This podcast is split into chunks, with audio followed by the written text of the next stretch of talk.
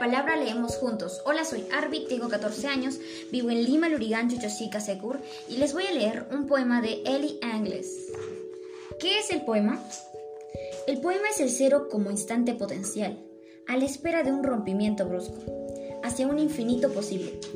Eso es el poema. Y cero, cero es un número, ni siquiera un punto.